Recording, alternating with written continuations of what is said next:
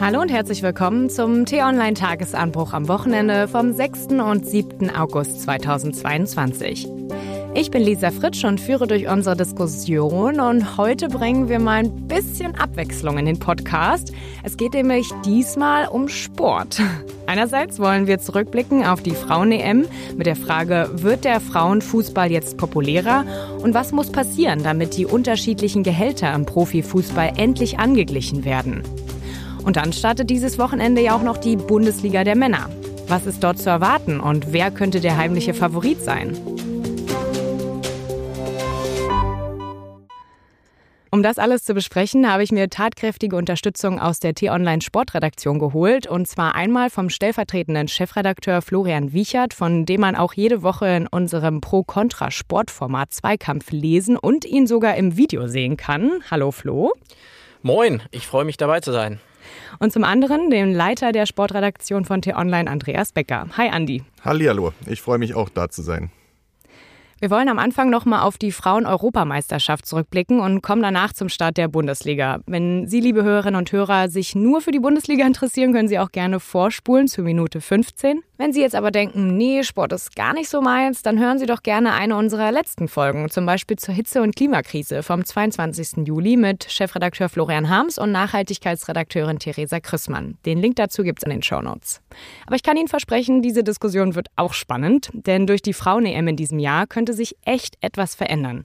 Blicken wir nochmal zurück auf vergangenen Sonntag. Da haben unsere Frauen den Titel ja knapp verpasst. Trainerin Martina Voss-Tecklenburg formulierte das so. Wenn du im Finale bist, willst du das Finale gewinnen. Aber ich glaube, wir haben eine Riesenwelle der Begeisterung ausgelöst. Das haben wir auch vorher gesagt. Und ich, ich wünsche mir jetzt wirklich einfach, dass wirklich was von übrig bleibt. Das eine ist, ähm, einen Titel nicht zu holen. Das andere ist, ähm, eine Leistung zu zeigen, die einfach jegliche Anerkennung und jeglichen Respekt verdient hat. Und das wünsche ich mir, ähm, dass wir deshalb jetzt ein bisschen wieder was angeschoben haben, was unsere Entwicklung angeht in Deutschland, weil wir brauchen noch ein bisschen was, um die nächsten Schritte zu machen. Ja, Flo und Andi, wie schafft man es denn, mehr Anerkennung und Respekt zu bekommen? Durch mehr Zuschauer, durch spezielle Funktionäre beim DFB oder der UEFA oder vielleicht durch politische Veränderungen? Eine durchaus berechtigte und spannende Frage. Und jetzt da ein Fazit zu ziehen, ist wahrscheinlich schwierig. Ich glaube eher, dass wir da ein paar Wochen gucken müssen, äh, was sich getan hat. Das, die ganze Diskussion hatten wir schon öfter im Frauenfußball leider, wo dann mal ein Aufschwung war, wo dann die Diskussion aber relativ schnell nachgelassen hat durch den Alltag im Männerfußball. Ich glaube, dass die Hoffnung trotzdem groß sein kann und sowohl bei den Spielerinnen selber als auch bei den Fans, dass die Popularität eben gewonnen hat ähm, durch die Frauen-EM in England. In England hat sie das schon. Da gab es äh, Fans, die in Pubs gefeiert haben und eben auch äh, den Frauen zugejubelt haben. Ich glaube, in Deutschland war das jetzt noch nicht so der Fall, äh, dass es da in Bars Public Viewing gab mit mehreren Fans, die in Deutschland Trikots gefeiert haben. Und das wird eben eine Frage auch des Geldes sein, der Popularität, ob man das halten kann. Da wird es in den nächsten Monaten einige Sachen geben, wo die dafür sprechen, dass es besser werden kann. Zum Beispiel wird das nächste Länderspiel äh, in der Primetime übertragen, in der AD um 20.30 Uhr, Testspiel gegen Frankreich im September. Dann geht die Frauen-Bundesliga wieder los. Das könnten alles nachher äh, Signale sein, wo wir dann ein Fazit ziehen können, ob es besser geworden ist. Aber die Hoffnung habe ich. Ich habe sie nicht, um ehrlich zu sein. Also man muss einmal vorweg sagen, dass dieses Turnier natürlich aus deutscher Sicht äh, großartig war. Das waren tolle Spiele. Ähm, das sind sehr sympathische Spielerinnen, ähm, die sehr bodenständig daherkommen und äh, man kann da nur den Hut vorziehen vor der Leistung. Ähm, ja, ich erinnere mich aber auch, du hast es schon angesprochen, Andi, an vergangene Turniere, die Heim-WM 2011, äh, danach Europameisterschaften, Weltmeisterschaften, wo man immer gesagt hat, jetzt geht's voran mit dem Frauenfußball, jetzt gibt es einen Boom. Und ich sehe ehrlicherweise schwarz. Ich glaube, es wird sein wie immer in den vergangenen Jahren, dass nämlich wenig bis gar nichts passiert. Die Fakten besagen, dass es äh, seit 2010 40 Prozent weniger Mädchenmannschaften gibt. In der Bundesliga, in der Frauenbundesliga sind nach wie vor weniger als 1000 Zuschauer pro Schnitt dabei. Und ähm, ehrlicherweise habe ich da wenig Hoffnung, dass sich das schnell ändert. Mensch, ganz schön unterschiedliche Ansichten hier. Also eine, ein Aspekt meintest du, Andi, sind vor allen Dingen auch die Zuschauerzahlen, die Zuschauerzeiten bei der Übertragung. Ich stelle mir das jetzt so vor, dass vor allen Dingen auch Werbegelder da dranhängen wahrscheinlich, ähm, weil umso mehr Zuschauer man hat, umso eine größere Zielgruppe erreicht man, umso mehr kann man, für mehr Geld kann man den Werbespot verkaufen. Oder was hängt da noch dran? Na, es gibt ja viele Versprechungen. Also es ist auch da müssen wir in die Vergangenheit wieder gehen. Es ist eben so ein Turnierhype, der mitgenommen wird und dann lehnen sich immer alle relativ schnell aus dem Fenster und, und versprechen, dass dieser Hype anhält, dass man mehr investiert. Wir haben den Bundeskanzler, der sich im September, Oktober mit Oliver Bierhoff, dem Nationalmannschaftsdirektor, treffen will, wo es dann um Equal Pay geht, um die bessere Bezahlung der Frauen.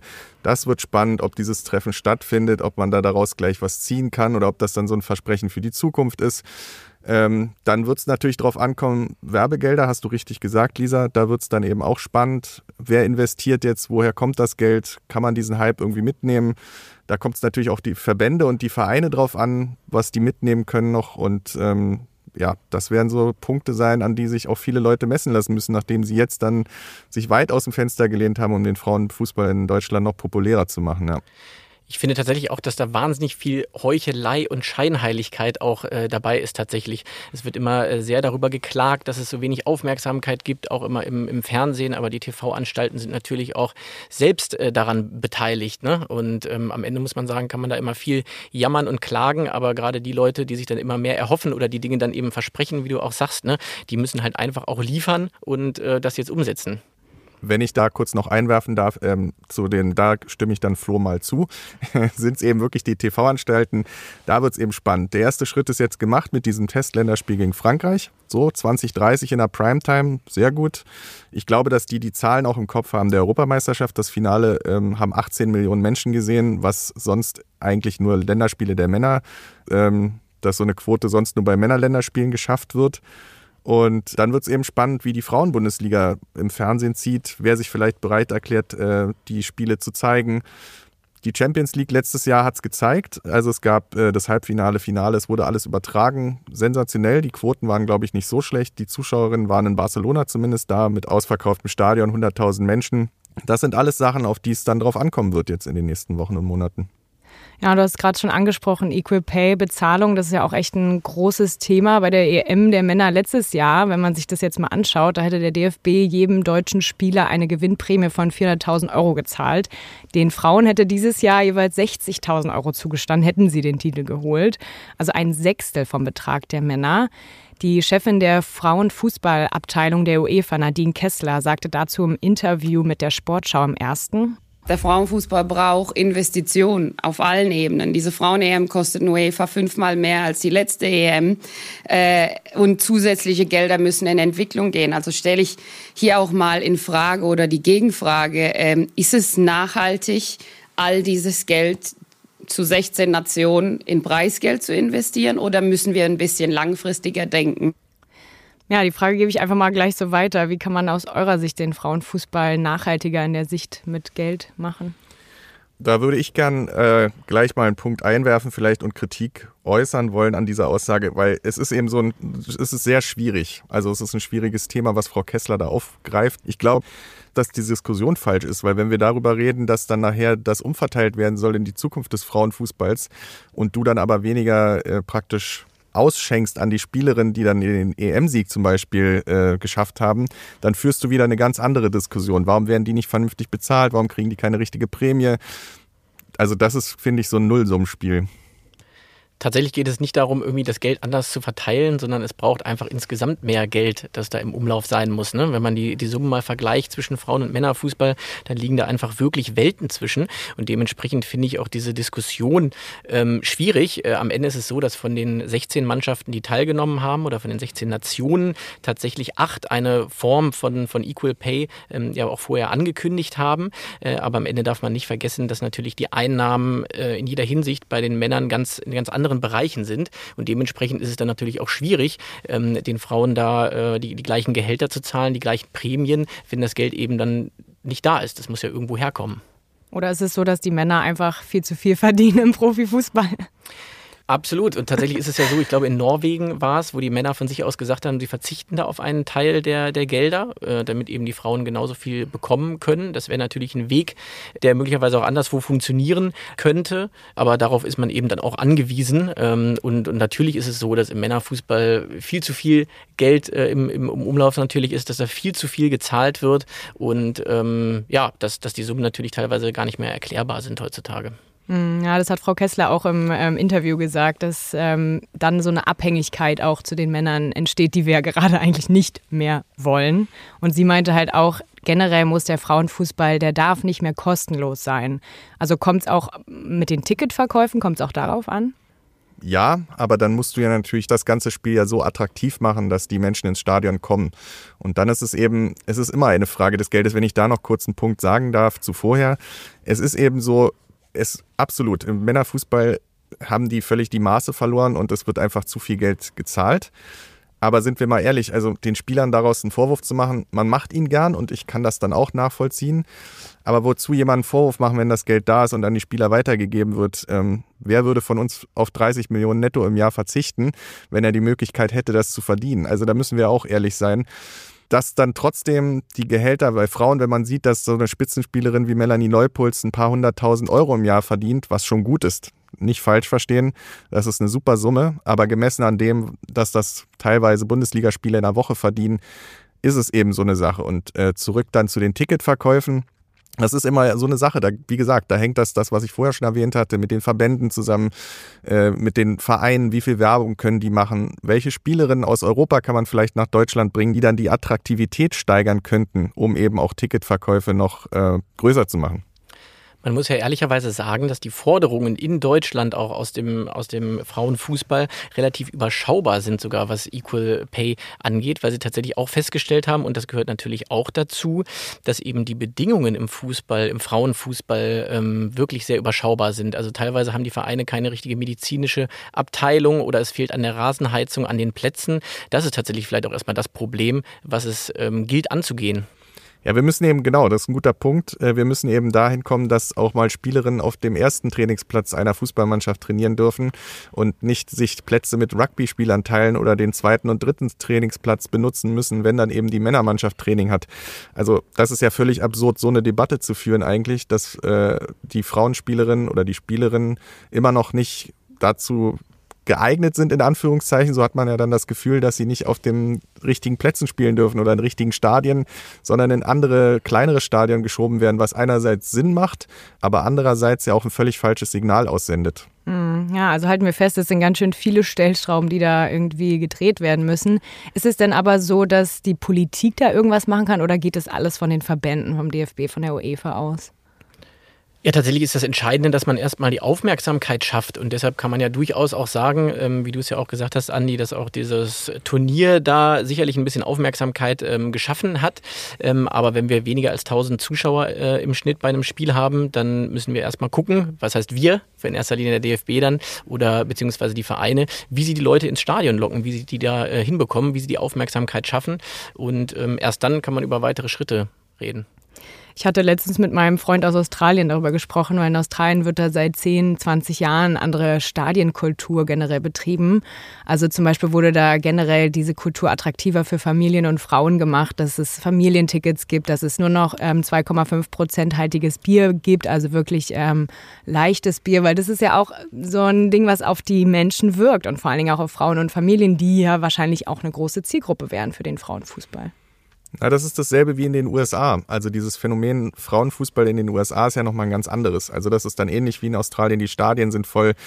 Äh, die besten Spielerinnen der Welt sind in der Vergangenheit oft in die USA gewechselt. Klar, du verdienst da auch mehr. Und, aber es ist das, was du sagst. Das ist dann wieder dieser Zwiespalt. Also will man dann daraus so eine Zirkusveranstaltung machen, dass man dann sagt, okay, wir laden die Leute dann ein und die kriegen vielleicht mal ein Bier geschenkt, ein Trikot oder sonst was.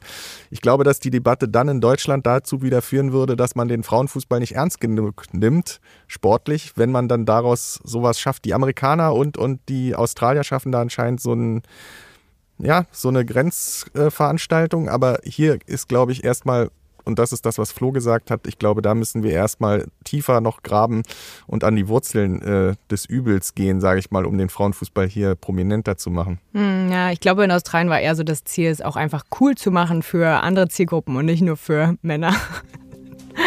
Aber ähm, genug zu dem Thema. Lass uns vielleicht zum zweiten übergehen. Ähm, denn ein großes Thema dieses Wochenende, was ansteht, der Start der Bundesliga.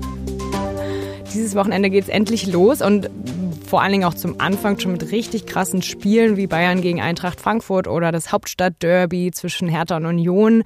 Diesmal ja auch früher als sonst. Grund dafür ist auch die Pause für die Weltmeisterschaft in Katar im November und Dezember. Was meint ihr, warum lohnt es sich denn, die Bundesliga zu schauen, auch wenn Bayern jetzt die letzten zehn Male gewonnen hat? weil die Attraktivität der Bundesliga ja nicht nur von den Bayern abhängt und äh, auch wenn Bayern das elfte Mal gewinnt, die Bundesliga durchaus noch spannend ist, würde ich jetzt so sagen. Da würde ich mal ein Fragezeichen dran setzen, aber erzähl gerne erstmal, was du sagen wolltest. Nee, mach ruhig. Komm ruhig mit deinem Fragezeichen.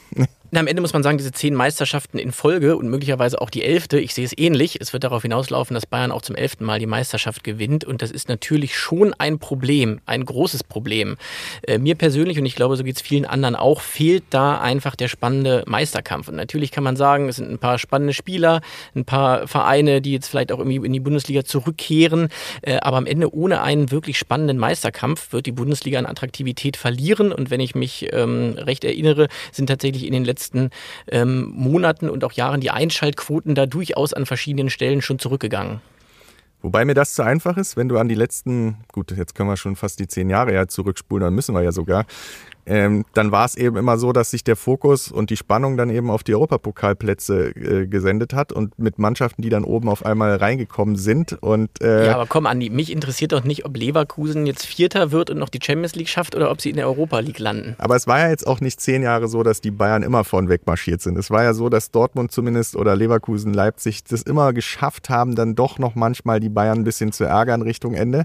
Und dadurch äh, bleibt die Bundesliga dann trotzdem noch spannend und auch der Abstiegskampf Meisterkampf ist auch zu nennen, bleibt dadurch trotzdem spannend in der Bundesliga. Ja, nichtsdestotrotz ohne Meisterkampf äh, und, und sicherlich war ab und zu mal der ein oder andere Verein in den zehn Jahren mal kurz vorne ähm, und hat dann mal äh, ein bisschen Höhenluft geschnuppert.